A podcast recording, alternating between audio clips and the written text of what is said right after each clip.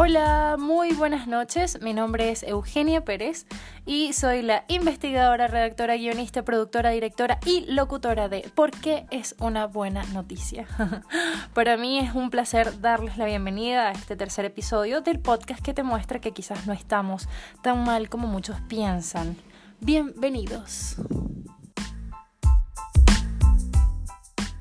Bueno, la verdad es que esta semana han habido muchísimas noticias respecto al cambio climático.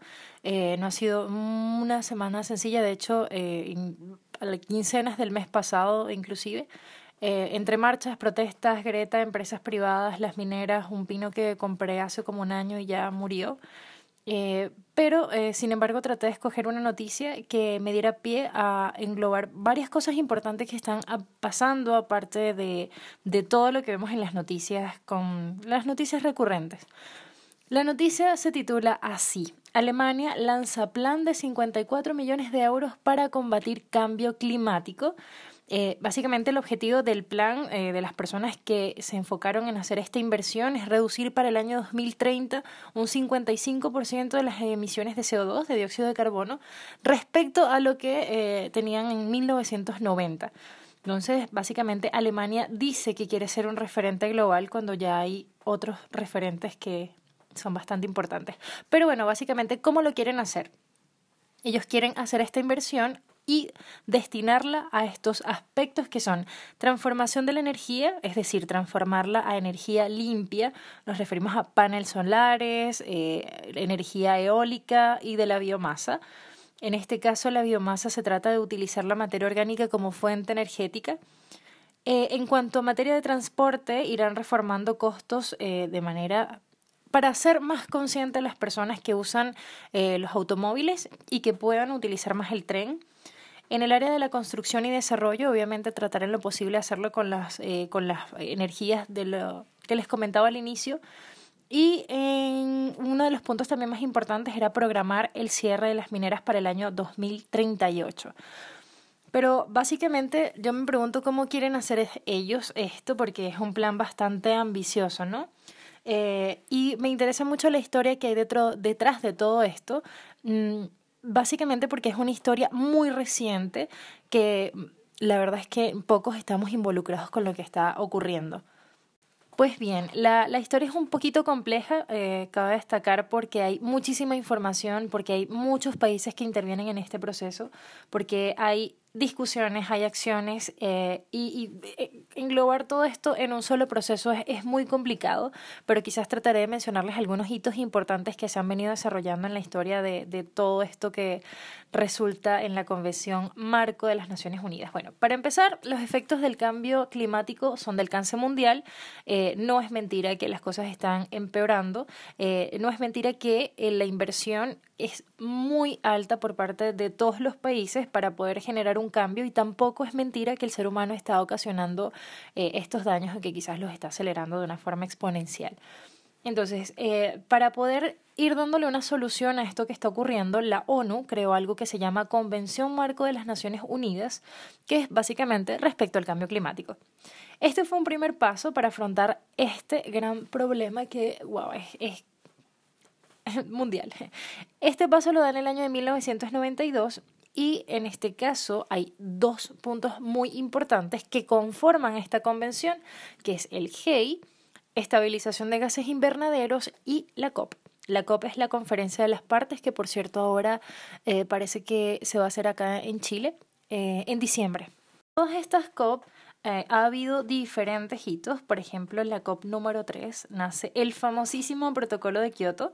Eh, este documento tenía el objetivo de regular las actividades humanas que estaban generando el gran problema, pero eh, no sirvió de mucho ya que Estados Unidos y China no ratificaron este documento y básicamente eran los países que los más grandes emisores de, o los más grandes contribuyentes a todo este problema. Entonces, Vamos por parte. Primero tenemos la Convención Marco de las Naciones Unidas que está conformada por 197 países y luego en la COP número 3, que es donde nace este famoso protocolo de Kioto, ya iban por 192 países. Entonces, claro, se va reduciendo la cantidad de países que intervienen. Sin embargo, eh, hay muchas oportunidades, muchas fortalezas eh, dentro de este proceso porque obviamente es más del 98% de los países que intervienen en este proceso.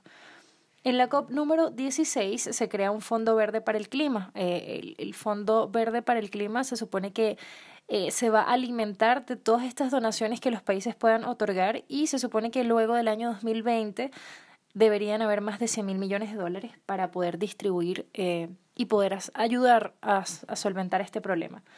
Eh, por ejemplo, en la COP 2015 se crea el Acuerdo de París. Eh, hay muchas expectativas sobre este acuerdo porque tampoco aún se pone en práctica. Ahora, inicia en el año 2020 y se supone que va a limitar el aumento de temperatura mundial a través de combustibles como petróleo, gas, eh, carbón y acá 184 países eh, son los que están adheridos a este, a este acuerdo. Entonces, de la Convención Marco de las Naciones Unidas tenemos 197, del Protocolo de Kioto 192 y de acuerdo del Acuerdo de París tenemos ya 184. Ahora, en diciembre se va a hacer la COP número 25 acá en Santiago de Chile eh, hay muchísimas expectativas sobre lo que va a ocurrir y sobre las acciones que deberían tomarse. La mayoría de, los grupos ambientalistas, de gobiernos que están preocupados por lo que está ocurriendo, es que la ONU, el, ente que se supone debería tener eh, una mayor potestad, eh, una mayor autoridad en, otros países no la tiene. Entonces, claro, es un poco desesperante que algunos simplemente decidan no, no tomar acciones por, por otras por otros daños o por otras consecuencias. Entonces, claro, en efecto, hay cosas que quizás no, no, no se deberían negociar, ¿no? Bien, paralelo a todo este proceso, la ONU trabajó mucho tiempo para poder lanzar en el 2000 los ODS, perdón, los ODM, que eran los Objetivos de Desarrollo del Millennium.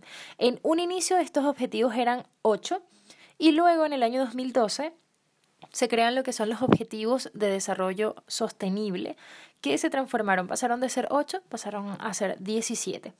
Estos objetivos eh, son, son muy interesantes, ellos están involucrados con áreas políticas, económicas y ambientales. Los invito a conocer un poquito acerca de los ODM, de, perdón, de los ODS ahora. Eh, hay una aplicación que se llama mm, ODS Acción es una aplicación de la ONU y te describe con detalle qué acciones se están haciendo para poder acabar con muchas cosas en el mundo en sentidos políticos, ambientales, económicos, en cuanto a salud, igualdad.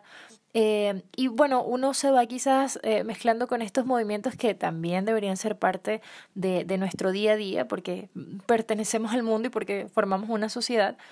Eh, pero bien, básicamente em, estos objetivos se supone que se han implantado de diferentes formas en los países de acuerdo a las geografías y, y los recursos que tenga cada país.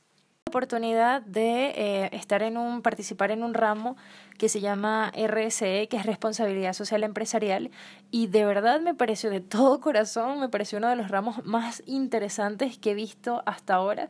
Es un ramo, materia, materia ramo, eh, que mezcla ecología con sensibilidad, con inteligencia, con eh, aprovechar tecnología, aprovechar recursos, de verdad capacidades humanas es muy, muy nutritivo.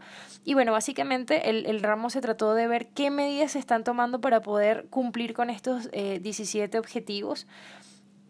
básicamente estos 17 objetivos no son solo para que el gobierno los aplique, no solamente los gobiernos estatales, sino que también las empresas pueden, obviamente, llevar a cabo todos los objetivos con los cuales ellos se sientan identificados de acuerdo a, la misión que tengan esto, estas empresas.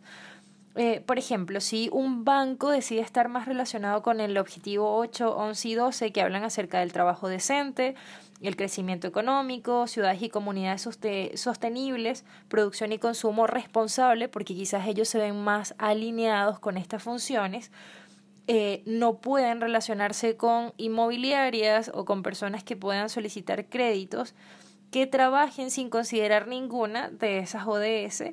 ¿Por qué? Porque básicamente si mi banco pide o si mi banco trabaja con esos objetivos de desarrollo sustentable, no puede estar o relacionarse con personas que no trabajen en esa misma sintonía. No, esto va a tener muchísimas consecuencias negativas en el proceso y en el resultado, y lo hemos visto en muchísimos casos de empresas eh, a nivel reputacional, en decrecimiento, números negativos, gente inconforme. Entonces, esta, estos nuevos lineamientos vienen transformando básicamente las funciones de las empresas y los resultados, no solamente de forma interna, sino externa muy importantes que se están encargando de, manipular, de manejar, de estudiar resultados y de ver eh, de qué manera las empresas se hacen más eh, sustentables, sostenibles en el proceso y esto en efecto tratar de mejorarlo y alinearlo con los resultados que se quieran obtener. Eh, bien, paralelo a esto, en cada país también se le otorga una Agenda 2030 que está compuesta por los mismos ODS y pues obviamente cada país tiene que adaptarlo a sus recursos, que también invito muchísimo a conocer estas agendas 2030, son bastante interesantes y nos muestran quizás un resumen de, de las prioridades de cada país y, de cómo somos tan diferentes y a la vez nos unen tantas cosas. Qué romántica. Pero, ¿qué información existe eh, que hoy podamos decir, bueno, pero sí ha habido un cambio, pero sí estamos avanzando, pero las cosas no están tan mal como pensamos? Bueno, a mí me enorgullece mucho saber que más de 149 países están en este momento trabajando en muchísimos proyectos y que han cambiado sus formas de economía y han tenido unos resultados mucho mejores eh, que los que tenían cuando eh, sus materias primas eran petróleo, carbón, como lo siguen siendo lamentablemente muchos ahora. Eh, estos países en su mayoría son nórdicos eh, y voy a comentar tres, quizás por tiempo de información, pero obviamente hay, hay muchísima información en Internet donde pueden verificar y, y donde pueden em, respaldar quizás todo esto que les comento. La primera ciudad es en Suecia. Hoy es la ciudad más verde eh, ellos pasaron una historia bastante curiosa porque en los años 60 los lagos se habían contaminado por la industria de la ropa y también, bueno, también por la, por la necesidad y por la expansión de la ciudad porque también se desarrollaron en muchos sentidos. Y en el siglo XVIII este lago que se llama Truman era conocido justamente por el mal olor y hoy en día es un río en el cual se pueden bañar en él sin ningún problema. Por otro lado, en la década de los 70 se creó un sistema de calefacción y energía a partir del musgo. Hoy hay autobuses alimentados por cáscaras, que sería lo de la biomasa que les había comentado. En la actualidad hay una flota de autobuses de biogás que recorre la ciudad con, gas producido a partir de comida podrida y agua. ¿Sí? Agua en este caso, aguas residuales. Entonces, eh, qué interesante saber que sí se puede lograr eh, creo que es muy importante mencionar que la mentalidad de los nórdicos y que la gestión de los gobiernos también es muy inclusiva eh, respecto a los habitantes, ¿no? Esto, esto se considera muchísimo, tienen cualidades sociales bastante interesantes y peculiares.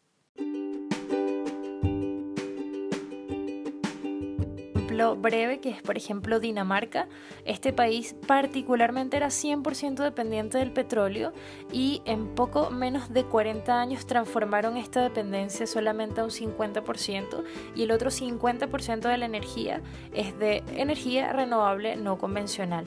¿sí? Ahora, para el año 2050 ellos esperan ser totalmente independientes de la energía fósil, petróleo, gas eh, y carbón y también incineran la basura doméstica con el fin de generar energía.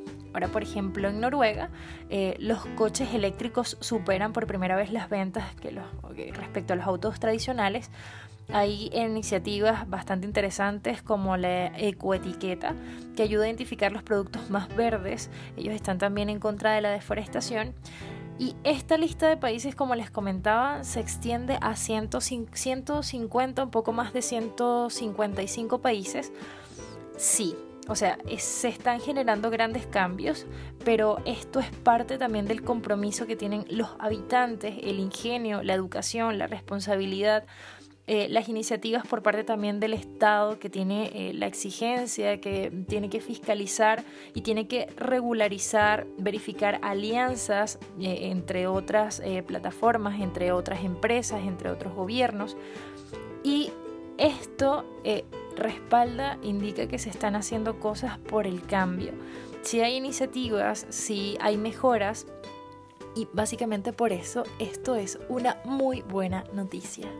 Bye.